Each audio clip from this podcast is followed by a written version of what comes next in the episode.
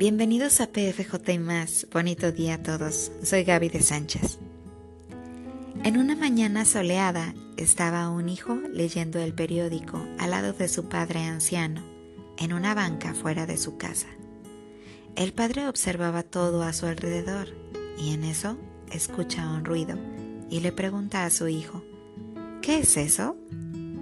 El hijo observa y le dice, un gorrión. El padre sigue observando y escuchando el canto de las aves y vuelve a preguntar, ¿qué es eso? El hijo, con un tono un poco molesto, le repite, es un gorrión, papá. El papá vuelve a observar y el hijo se mete de nuevo a su periódico. Cuando de nuevo el papá le pregunta, ¿qué es eso? Esta vez, el hijo avienta al suelo el periódico y le responde, ya te dije que es un gorrión. ¿Por qué haces eso? ¿Qué quieres conseguir? Ya te dije tres veces que es un gorrión. El padre solo se levanta y le dice, espera, y se mete a la casa, y el hijo se queda sentado desconcertado y molesto. En esto sale el papá con algo que parece un libro, y lo abre en una página, lo muestra a su hijo y le dice, lee. El hijo lo toma y empieza a leer. Hace unos días mi hijo menor cumplió tres años. Estaba sentado conmigo en el parque cuando un gorrión se posó frente a nosotros. Mi hijo me preguntó 21 veces, ¿qué es eso? Yo le respondí su pregunta 21 veces. Es un gorrión. Cada vez que me hizo la misma pregunta, yo le di un abrazo, una y otra vez. ¿Cómo enojarse con un niño por el que siento tanto amor? El hijo cerró el diario y abrazó a su padre dándole un tierno beso. ¿Escuchamos realmente a los demás? ¿Interpretamos correctamente lo que otros nos quieren decir? El escuchar es un valor y un arte que todos deberíamos practicar a diario. ¿Cuántas veces no nos ha ganado la impaciencia con un niño o una persona mayor que nos quiere decir de todo y no para de hablar? Resulta que todos queremos ser escuchados, porque eso es algo que nos sube la autoestima, nos hace sentir importantes, comprendidos y queridos. Y esta es una necesidad diaria pero así como queremos ser escuchados, debemos también escuchar. Esto implica un esfuerzo donde va implícito el amor. Hay una regla de oro que dice, trata a los demás como quieres ser tratado. Si queremos ser escuchados, debemos comenzar por escuchar, pero no solo oír. A esto se añaden varias características más para realmente escuchar implica sonreírle a la persona que estamos escuchando, ser amables, no estar haciendo otra cosa ni estar distraídos con el celular o cualquier otro objeto. Implica ser generoso. Implica pensar en ti y no solo en mí. Es sentir a la otra persona como parte de nosotros mismos. Es toda todo un arte que requiere que desconectemos nuestros pensamientos y demos paso a la apertura y a la comprensión.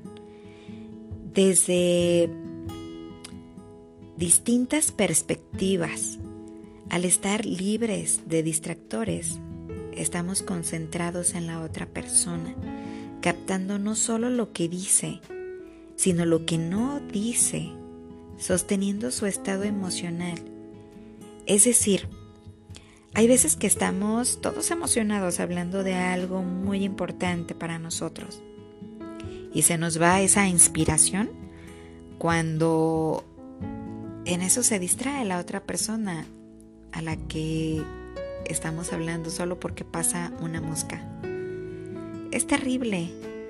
Entonces, en eso consiste sostener eh, las emociones de la otra persona o sostener su estado emocional.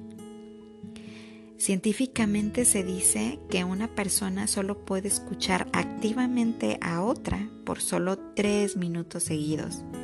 Esto es terrible e increíble, ¿verdad? Entonces, ¿cuántas veces nos comunicamos realmente? Muy pocas. Y es porque permitimos que haya mucho ruido en nuestra mente.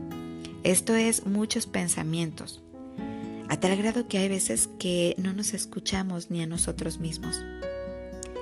Entonces no nos permitimos escuchar, incluso cuando estamos eh, conversando con alguien o alguien está dando su opinión sobre algo, hay veces que tenemos tanto ruido que estamos preparando la respuesta ya que vamos a dar antes de que la otra persona termine de, decirnos su idea. En otras ocasiones tenemos tanto ruido que no podemos escuchar y más que escuchar y responder correctamente, solamente emitimos monólogos defendiendo nuestro punto de vista o nos perdemos por completo en nuestro mundo.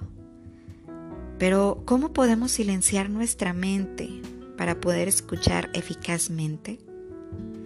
Bueno, debemos detenernos, respirar y dejar que pasen unos minutos si es preciso para desacelerar nuestra mente y observar a la otra persona que tenemos enfrente, mirarla a los ojos y enfocarnos en ella, percibir nuestros sentimientos que tenemos hacia esa persona, para escucharle desde el corazón y volcar todos nuestros sentidos hacia ella Escuchar no es dar consejos, sino sostener el mensaje y las emociones de nuestro interlocutor, abrazando su existencia de forma sincera.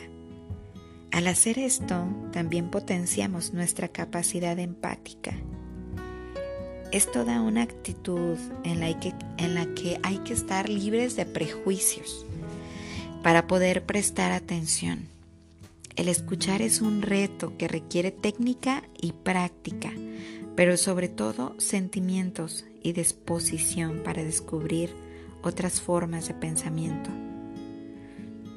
Se dice que cada cabeza es un mundo y es verdad. Debemos tener humildad y contemplación para captar todo aquello que se nos quiere transmitir.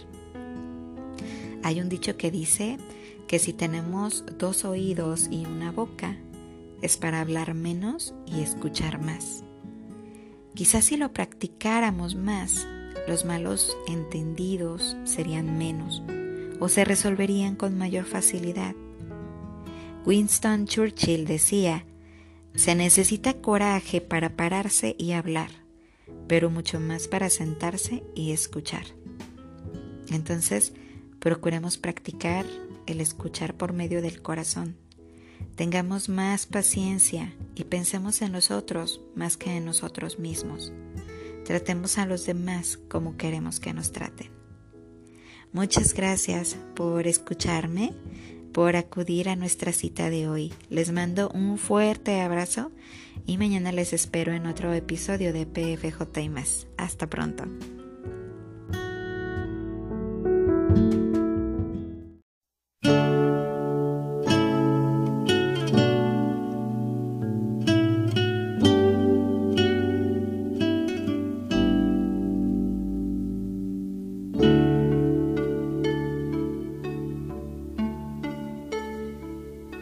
哦莫。